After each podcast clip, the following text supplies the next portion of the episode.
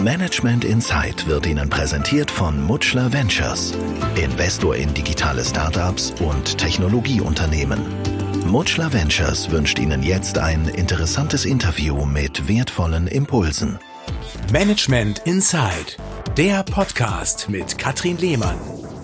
Herzlich willkommen zu einem neuen Corona-Special. Ja, was ist nur bei uns los? Das öffentliche Leben, die Bewegungsfreiheit, all das ist weitestgehend lahmgelegt. Ja, und wir fühlen uns wie gelähmt. Wir haben es offenbar, das steht fest, mit einem gefährlichen Virus zu tun. Und da gilt es selbstverständlich, jeden Menschen zu schützen, der deshalb in Gefahr ist. Aber sind wir alle derart in Gefahr, dass der wochenlange Shutdown gerechtfertigt ist? Und ja auch etliche Existenzen vernichtet, stehen die radikalen Maßnahmen wirklich im Verhältnis.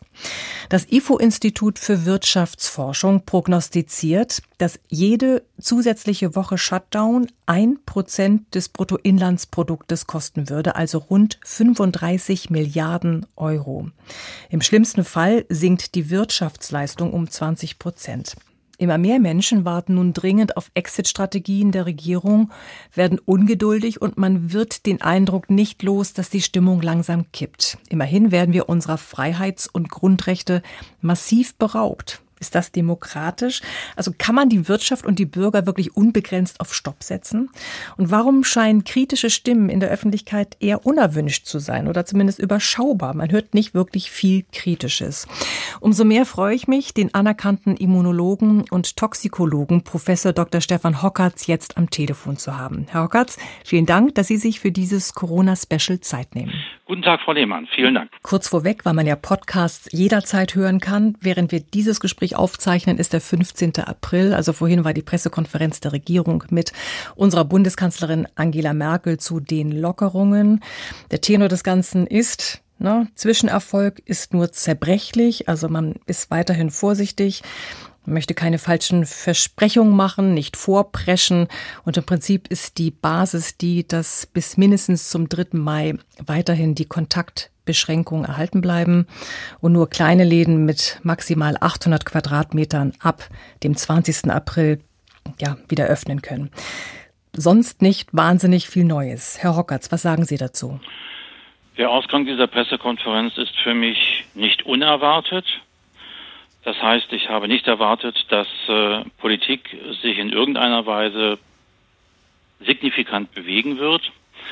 Ähm, man spricht ja von sogenannten Lockerungen. Ich möchte äh, da Herrn Kubicki kurz zitieren, einen Spruch, der mir die Tage äh, untergekommen ist, wo ich äh, wirklich sage, ja, das ist die Art und Weise, wie mit uns gesprochen wird. Herr Kubicki hat ähm, zu Protokoll gegeben, der Begriff Lockerungen suggeriert, der Staat würde den Menschen im Sinne eines exekutiven Gnadenaktes mehr Freiheiten zugestehen. Mhm. Tatsächlich handelt es sich um die Rücknahme von Eingriffen in verfassungsrechtlich verankerte Freiheits- und Grundrechte. Zitat Ende. Mhm. Ähm, das ist eine Darstellung, die auch auf die heutige Pressekonferenz ein für mich einen klaren Hinweis darauf gibt, wie hier mit uns umgegangen wird. Aus dieser Pressekonferenz spricht weiterhin Angst. Aus mhm. dieser Pressekonferenz spricht für mich weiterhin ähm, das Handeln, was wir in den letzten vier Wochen durch Politik vorgeführt bekommen, autoritär, rechthaberisch und maßlos. Im Gegensatz da erwarte ich und würde immer noch erwarten ein wissensbasiertes, ein vernünftiges und maßvolles Handeln. Das allerdings äh, ist erklärungsbedürftig.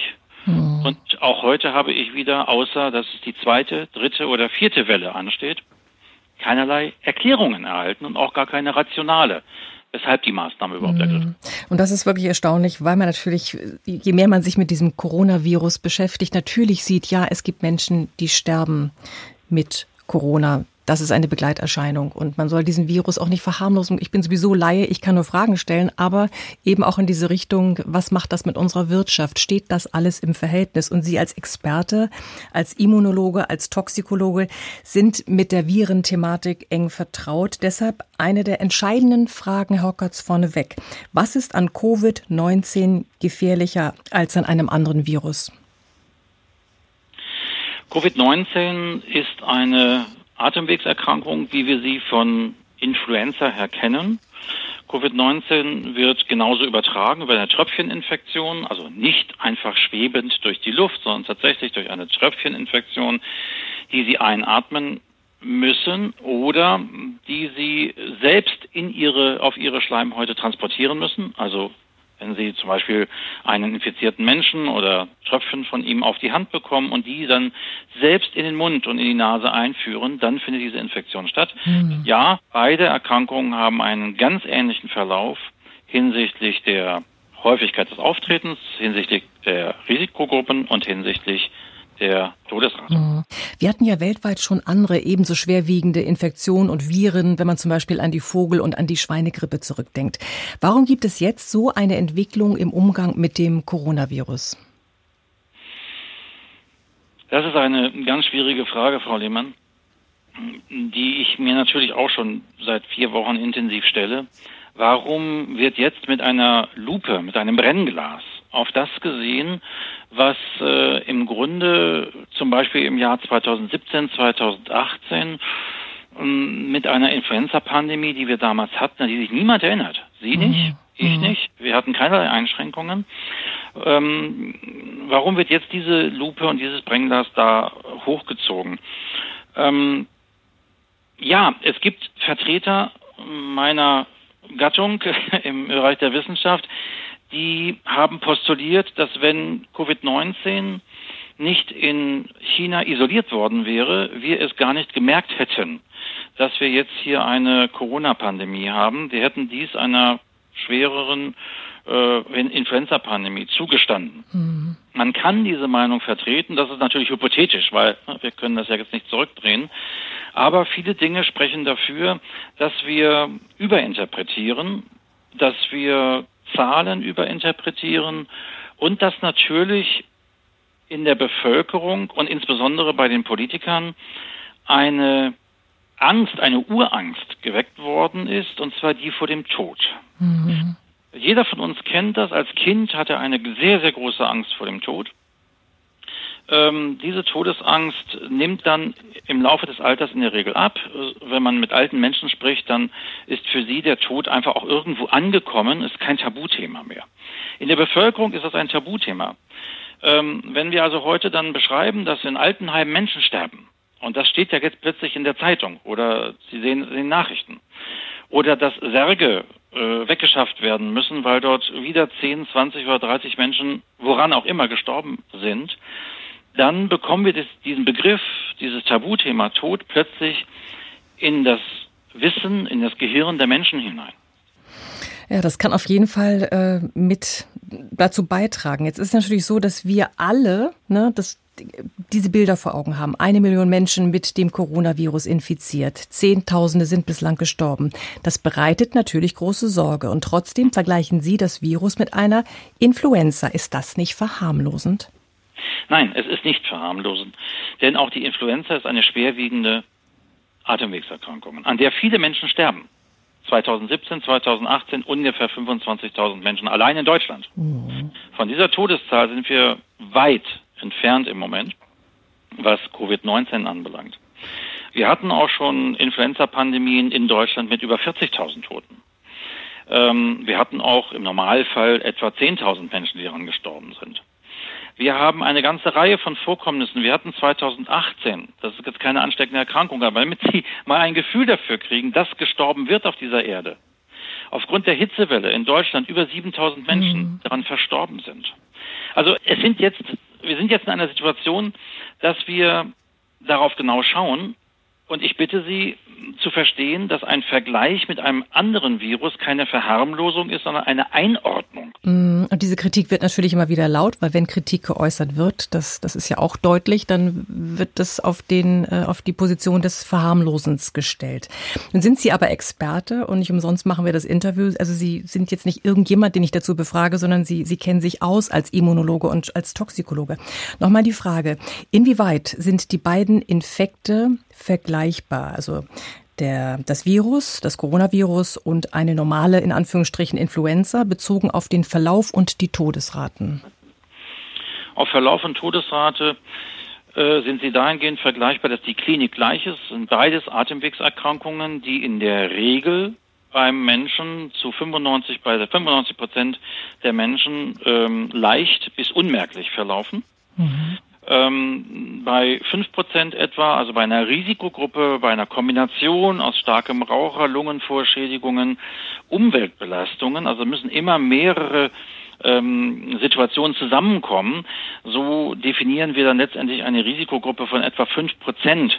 Bei denen bricht diese Krankheit deutlicher aus und auch nur von diesen Menschen wiederum ein kleiner Teil wird dann beatmungspflichtig. Mhm. Das sind genau die gleichen Vorgehensweisen, wie wir sie bei Influenza auch haben. Kann man denn sagen oder können Sie schon sagen, wie viele Menschen bislang, ich sage es jetzt ganz mal bewusst, an, Schrägstrich, mit Covid-19 gestorben sind?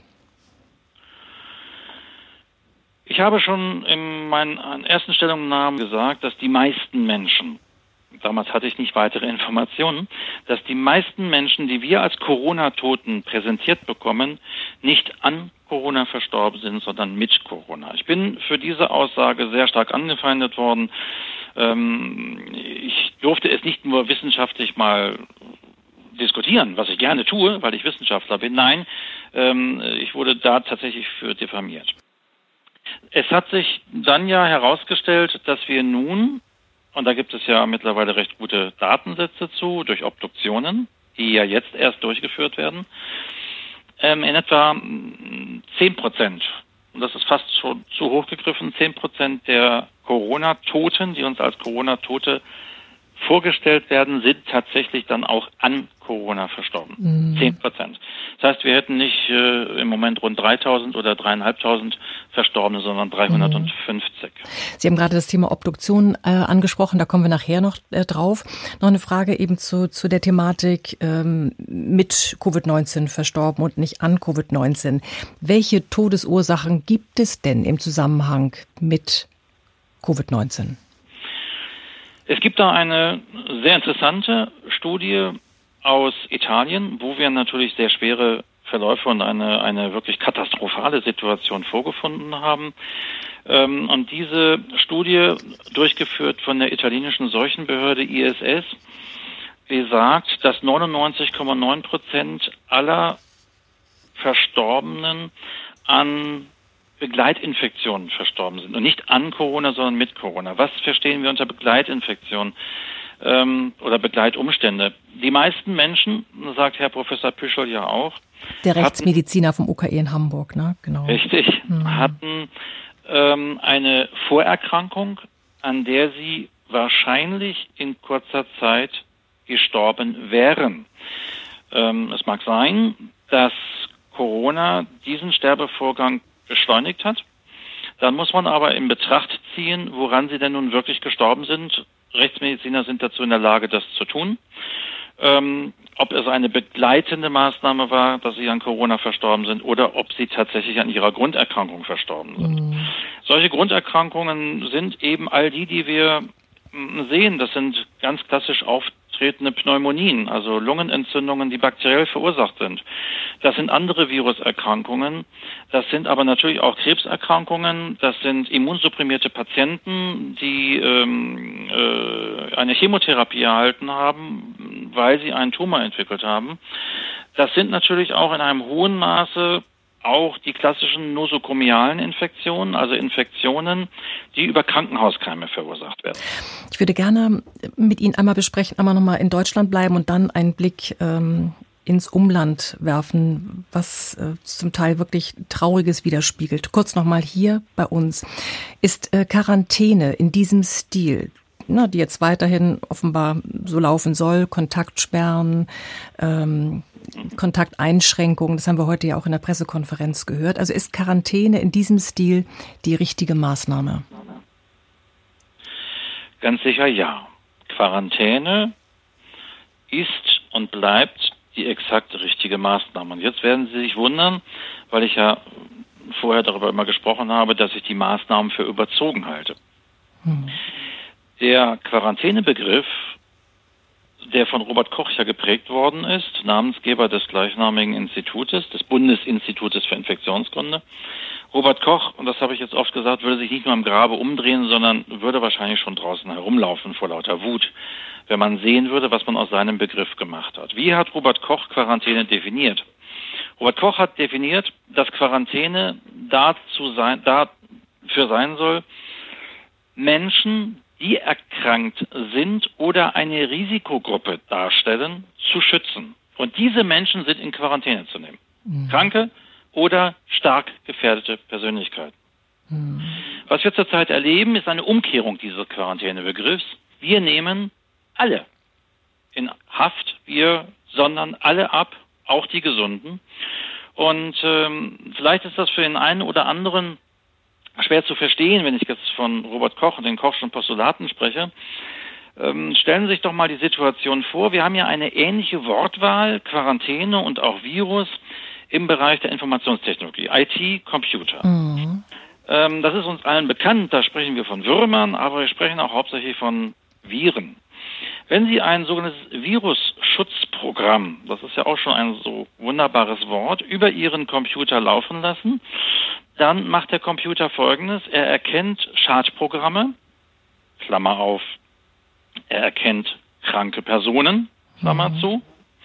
Diese Schadprogramme werden in eine Quarantäne, das ist exakt das gleiche Wort, in eine Quarantäne in den Computer verschoben und dort isoliert. Alle anderen Programme laufen selbstverständlich weiter, weil sie ja mit dem Computer arbeiten wollen und müssen.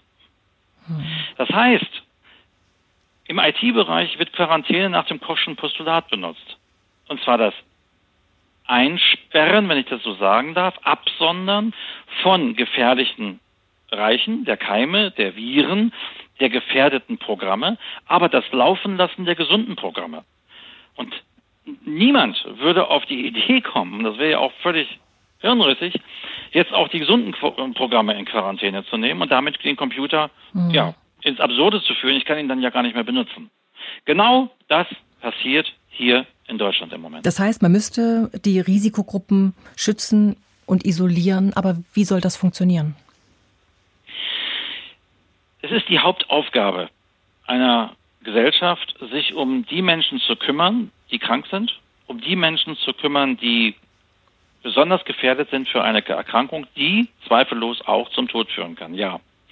Dieser Verantwortung können wir zurzeit nicht nachkommen, weil wir in unserem täglichen, unserer täglichen Arbeit behindert werden, weil uns Grundrechte weggenommen werden, weil wir in der, nicht in der Lage sind, zum Beispiel einer Durchinfektion, ich mag dieses Wort Durchseuchung nicht und auch nicht Herdenimmunität, aber einer Durchinfektion ähm, die wird, der, dieser wird entgegengewirkt, weil wir uns nicht frei bewegen dürfen, insbesondere weil der große Fehler gemacht wurde, da bin ich mit dem Weltärztepräsident Herrn Montgomery einer Meinung, dass sehr früh Schulen und Kindergärten und Universitäten geschlossen wurden.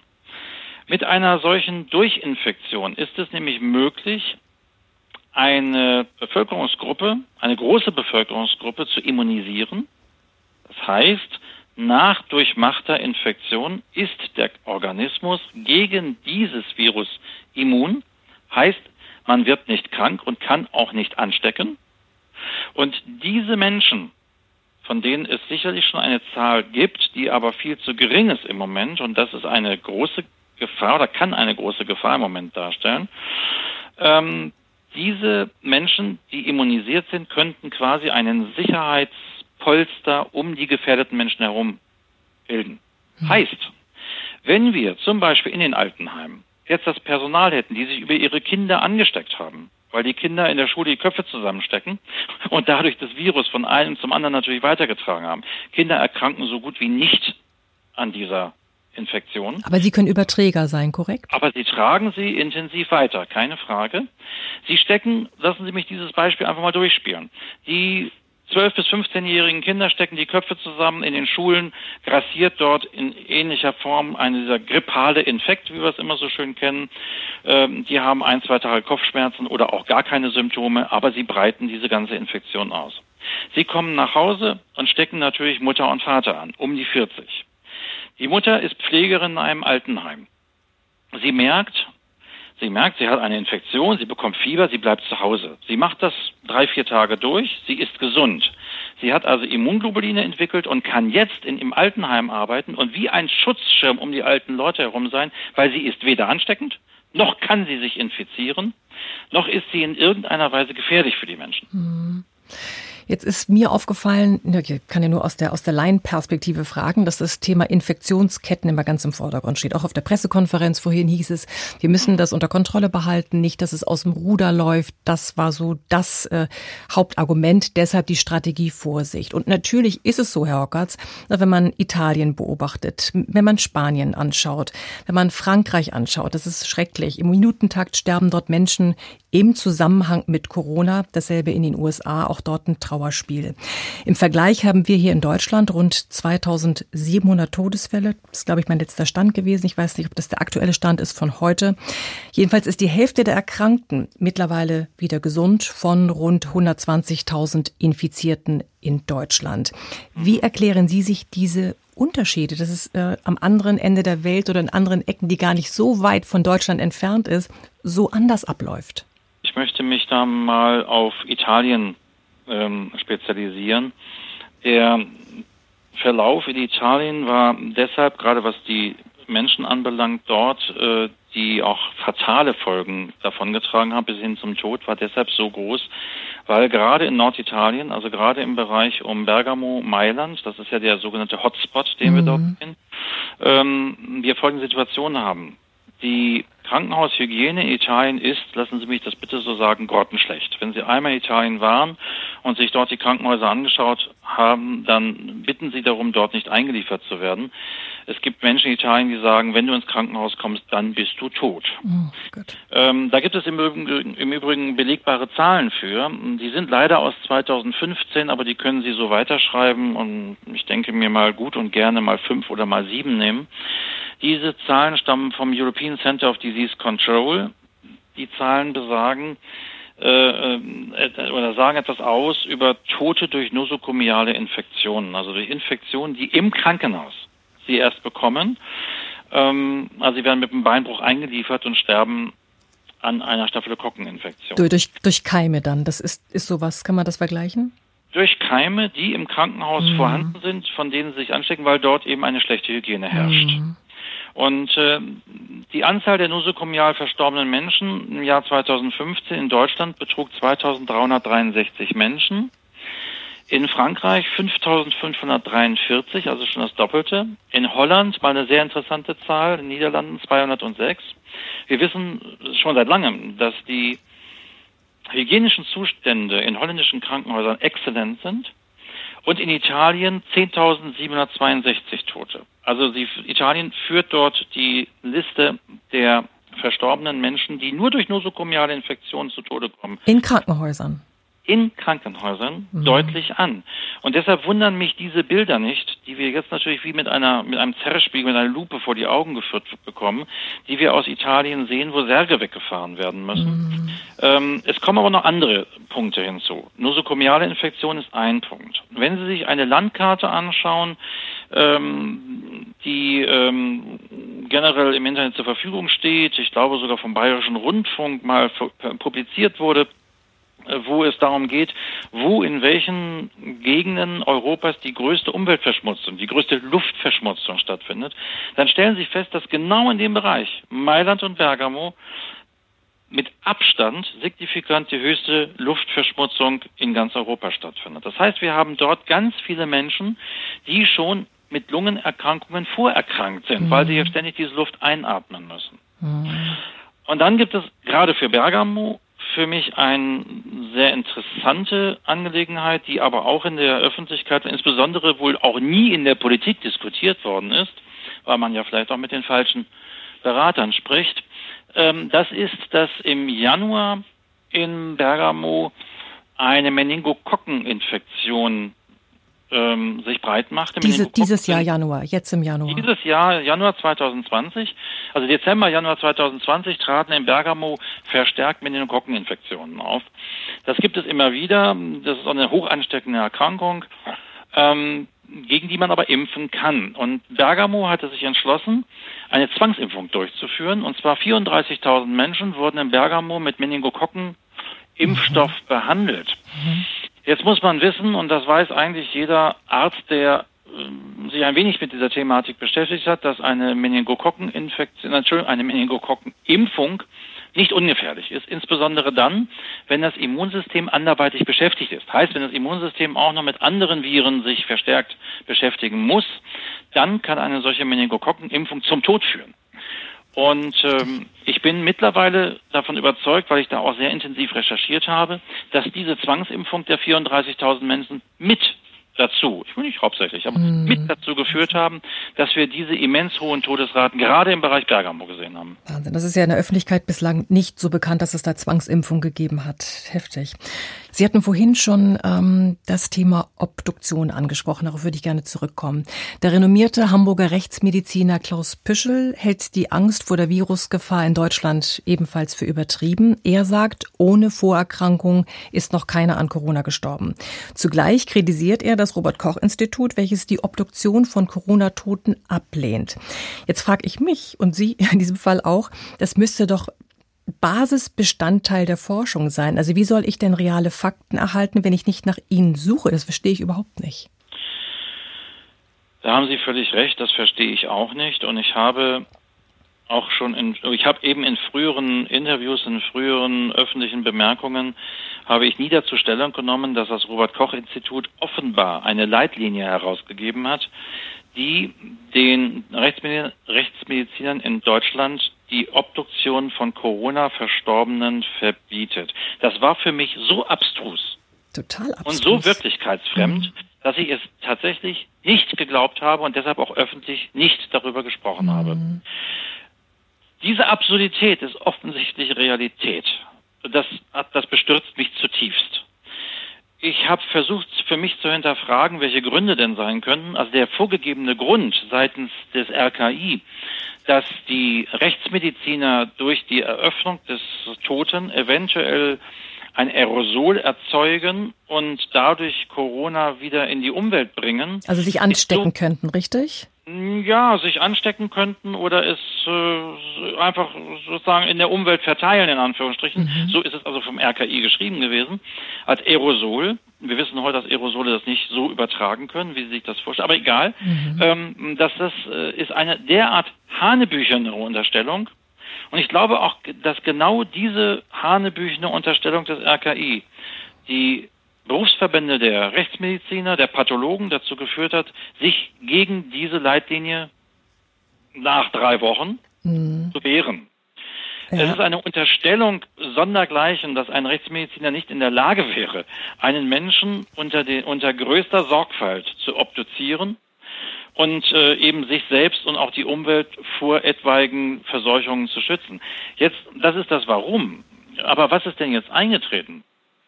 Es konnte von Seiten des RKI nach dem Verbot der Obduktion schlichtweg behauptet worden werden, dass jeder, bei dem irgendwie Corona festgestellt worden sei, an Corona auch gestorben ist. Mhm. Also auch der Fahrradfahrer, der bedauerlicherweise von einem LKW angefahren wird, noch mit Mühe ins Krankenhaus transportiert wird, dann an seiner Leberquetschung und an seiner, an seiner Hirnverletzung stirbt, bei dem im Nachhinein Corona festgestellt worden ist, ist ein Corona-Toter. Das klingt unglaublich, so ist es aber. Das kann doch nur das Ziel sein, dass wir alle weiterkommen wollen. Und wenn ich dann höre, dass das Argument ist, dass sich die Rechtsmediziner anstecken können. Also mein, meinem Ermessen nach sind das doch die Personen, die sich richtig verhüllt im Job zeigen. Also die sind doch bei jeder äh, Sezierung einer Leiche unheimlich geschützt. Das, das wäre ja fast so, als würde ich sagen, hier ist ein schwieriges Problem. Ich könnte es jetzt unmittelbar lösen, tu es aber nicht. Also das fühle ich mich so ein bisschen an wie ein bisschen wie dumm verkauft. Das Argument ist so gar nicht schlüssig. Das ist auch genau der Punkt gewesen. Äh, für mich ist das ganz klar eine Verweigerung der Realität. Aber warum? Warum? Das verstehe ja, um ich nicht. Keine, um, um keine Meinungsvielfalt zuzulassen. Warum werden denn Personen wie Herr Dr. Baktri oder auch ich äh, grundsätzlich in die, äh, in die, in die rechte Verschwörungstheoretiker-Ecke gestellt? Weil man unsere Meinung und einfach unsere, unsere Arbeitshypothesen und nichts anderes haben wir, gar nicht beachten will und keine Meinungsvielfalt haben möchte. Und das ist ja das, was ich anfangs gesagt habe. Ich fordere von der Politik wissensbasiertes, vernünftiges und maßvolles Handeln. Und wissensbasiert heißt, dass ich diskutiere, dass ich mir verschiedene Meinungen einhole und mir dann daraus selber eine bilde. Und das findet ja gar nicht statt. Herr Hockertz, äh, nochmal auf uns zurück. Ich höre immer wieder, dass unsere Krankenhäuser aufgerüstet haben. Stationen für Corona-Patienten, die stehen bereit, aber leer. Ärzte machen keine Routine-OPs mehr, um sich für Covid-19-Patienten bereitzuhalten. Viele unserer Ärzte, die werden in Krisenregionen geschickt. Umgekehrt nehmen wir Corona-Patienten auf, was natürlich auch selbstverständlich ist, denn jedem muss geholfen werden, der, der daran erkrankt ist. Das ist selbstverständlich. Haben wir die von der Regierung geforderte Vorsorge, also genügend Intensivbetten bereitzustellen und Beatmungsgeräte, nicht eigentlich erfüllt? Dass wir jetzt also auch an den Maßnahmen äh, arbeiten könnten und die viel mehr lockern könnten? Zunächst einmal lassen Sie mich sagen, dass ja die Hauptargumentation der Regierenden in Deutschland ja die war, dass diese ganzen Maßnahmen, die wirklich massiven Einschränkungen unserer Grundrechte äh, dazu dienen sollten, eine Überlastung der Krankenhäuser zu vermeiden. Äh, das sagen uns genau die gleichen Leute, die in den letzten Jahren verstärkt diese Krankenhäuser kaputt gespart haben, die Krankenhausbetten eingespart haben, die Personal eingespart haben, die immer wieder darauf Wert gelegt haben, dass äh, in irgendeiner Weise das Ganze sich so wirtschaftlich rechnen müssen, dass Krankenhäuser Profit Center sind. Ähm, eine wirklich fürchterliche Situation, dass uns sozusagen der Dieb zurzeit vorgibt, er sei derjenige, der auf uns aufpasst. Genau die Situation haben wir ja jetzt gerade. Ähm, es ist einiges gemacht worden im Vorlauf, weil ja immer von der Welle gesprochen wurde. Es mhm. wurde auch von italienischen Verhältnissen gesprochen. Die sollten vor zwei Wochen kommen, die sollten äh, über Ostern kommen. Wir warten immer noch drauf. Aber was richten wir dort an? Ich möchte Ihnen einen ganz, ganz kurzen Abschnitt vorlesen von einer mir bekannten jungen Chirurgin, die sich sicherlich so nie öffentlich äußern würde, weil sie dann mit Sorge auf ihre weitere Zukunft schauen müsste. Aber ich lese es trotzdem mal vor. Ich hatte sie gefragt, wie siehst du die Situation aus deiner ärztlichen Sicht? Mhm. Schreibt sie mir zurück, es ist schwierig zu sagen zu diesem Zeitpunkt, aber unser Haus, ist also eine Klinik äh, in Norddeutschland, aber unser Haus hat es bis jetzt nicht so getroffen wie erwartet. Die Betten stehen teilweise leer und unsere abgesagten OPs stapeln sich wird für unsere Abteilung, äh, so eine allgemeine chirurgische Abteilung, finanziell auch ein Grauen und vor allem dürfen wir nach Covid alles aufholen. Ansonsten ist man mittlerweile ganz gut aufgestellt mit Standards, wie mit den Patienten verfahren wird. Aber ob die ZNA-Schwester, also die von zentralen Notaufnahme, ob die ZNA-Schwester jeden Abstrich richtig hinbekommt, auch fraglich. Mhm. Ich glaube einfach, dass die alte Bevölkerung um jeden Preis adäquat geschützt werden muss. Bei den anderen sehe ich das so wie Herrn Streeck. Die Polizei, die, Entschuldigung, die Politik wusste gar nicht, was das Ziel sein soll und jetzt hängen alle in der Luft. Zitat Ende. Mhm. Es ist, glaube ich, genau die Situation, die ist sehr plastisch beschrieben worden von der jungen Kollegin. Die plastische Situation, wir haben Vorsorge getroffen. Mhm. Wir haben ähm, keine Frage, das ist, das hätten wir viel früher machen sollen, äh, unsere Krankenhäuser entsprechend auszustatten, hygienisch auszustatten. Wir haben immer noch einen Mangel, im Übrigen einen eklatanten Mangel an Hygieneartikeln. Und wenn heute die Politik, und das ist ja derart infam, sich hinstellt und dass man sagt, wir verzichten auf Mundschutz und auf, den, auf, die, auf die Bedingung, dass Mundschutz getragen wird, dann ist das derartig, ähm, ja, wie soll ich sagen, fast gotteslästerlich, weil man ja den Mundschutz gar nicht zur Verfügung stellen kann. Wir können ihn ja gar nicht kaufen. Mhm, das ist ja leider so, ja, genau. Und das ist aber das Versäumnis der Politik. Mm. Und daran wird deutlich, wie in Vergangenheit wirklich geschludert wurde im Bereich der Hygiene. Gut, das wäre natürlich jetzt generell weltweit werden die Gesundheitssysteme ja regelrecht vorgeführt, ne? Was wie funktioniert ja. oder was eben nicht funktioniert. Ganz kurz ähm, nach Holland und nach Schweden. Da mhm. ging man bis vor kurzem mit der Corona-Thematik anders um. Dort wurde vieles locker gehandelt. Das öffentliche Leben ging normal weiter. Jetzt scheint sich das zu ändern, denn auch dort ist von Maßnahmen die Rede. Manche werden schon realisiert. Steuern Holländer und Schweden nun direkt in einen Corona-Sturm? Nein. Herr Rutte hatte relativ früh ähm, einen eigenen Weg vorgeschlagen. Er wollte, weil er auch um sein Krankenhaussystem kennt und äh, daraus, darum weiß, ähm, wollte eine einen eigenen Weg gehen, ohne Shutdown, ohne weitere Beschränkungen, eben auch vor dem Hintergrund der Durchseuchung, damit eben viele junge Menschen sich ähm, mit dem Covid-19 in Berührung kommen, sozusagen eine, eine Grundimmunität in der Bevölkerung herstellen. Und er brauchte auch im Grunde keine Angst zu haben, weil sein Krankenhaussystem gut funktioniert in Holland. Da gab es den Gruppenzwang, ganz sicher den Gruppenzwang und Herr Rutte ist innerhalb kürzester Zeit auf den europäischen Weg einge gegangen, musste darauf eingehen. Ich glaube, da ist er politisch zu gezwungen worden, dies mhm. zu tun. Schweden ist wieder eine andere Situation. Schweden ist jetzt eine längere Zeit diesen Weg gegangen, sehr mutig im Übrigen, sich gegen Europa hier zu stellen. Und ich bin sonst glühender Europäer, das können Sie mir glauben. Mhm. Aber wenn in dieser Hinsicht ein Land einen eigenen Weg geht ähm, und vor allen Dingen damit Erfolg hat, und das sehen wir jetzt, verweise da jetzt auf, das, auf die größte luxemburgische Tageszeitung, die gerade heute, 15. April, darüber beschrieben, geschrieben hat, Überschrift Schweden, lockere Corona-Strategie scheint zu funktionieren. Dann sind das Daten ähm, und, und Unterlagen, dass wir sehen, ja, auch dort haben wir Tote, keine Frage. Mhm. Ja, ich hatte vorhin nochmal gesagt, natürlich ist Covid-19 für einen geringen Teil der Bevölkerung auch tödlich. Aber es sind in etwa bei den Verläufen, und das muss man jetzt mal einfach so sehen, in etwa der gleiche Verlauf, wie wir ihn in Deutschland haben. Hm. Ohne hm. Shutdown, ohne Schulschließungen, ohne das Herunterfahren der Wirtschaft, ohne das Herunterfahren der sozialen Kontakte. Und da muss ich sagen, Hut ab vor den Schweden, Hut ab vor dieser Leistung. Aber die Schweden haben aufgepasst. Wir haben ja Blaupausen für diese Verhaltensweisen. Genau. Südkorea, Japan, Japan. Mhm. Und äh, da frage ich mich wiederum, warum lassen wir hier in Europa keine Meinungsvielfalt zu?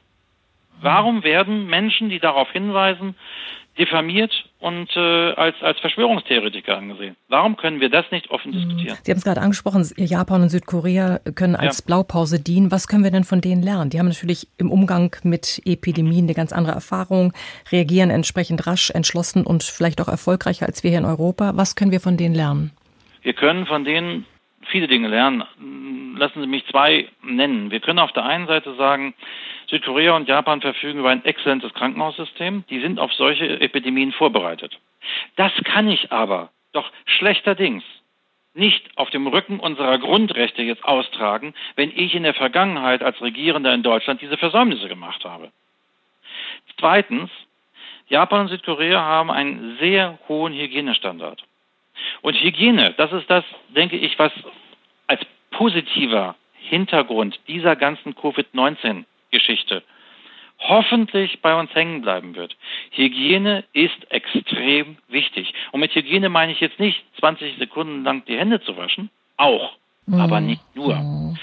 Äh, können Sie sich erinnern, Frau Lehmann, wenn Sie vor drei, wo, vor drei Monaten in einen Supermarkt gegangen sind und haben den Griff dieses äh, Einkaufswagens angefasst, haben Sie irgendwo gesehen, dass der desinfiziert wurde? Nee, das habe ich bislang noch nie gesehen irgendwo. Also Sehen jetzt Sie? natürlich schon, aber vorher nie. Jetzt ja, aber das ist das, was wir jetzt gelernt haben. Mhm. Wir wissen, dass diese Griffe von Einkaufswagen dreckiger sind als jedes noch so hässliche Bahnhofsklo. Und dieser Umgang mit Hygiene, den haben wir in Südkorea, den haben wir insbesondere in Japan extrem.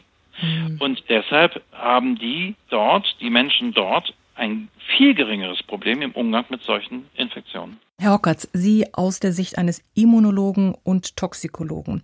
Welche Maßnahmen ne, aus gesundheitlicher und wirtschaftlicher Sicht im Zusammenhang mit Covid-19 wären Ihrer Meinung nach verhältnismäßig? Ich denke, dass wir unsere Teststrategie umstellen sollten in Richtung Positivtestung. Für mich ist es doch viel interessanter, aus epidemiologischer Sicht festzustellen, welche Bevölkerungsgruppen haben diese Infektion überstanden und stellen keine Gefahr mehr dar.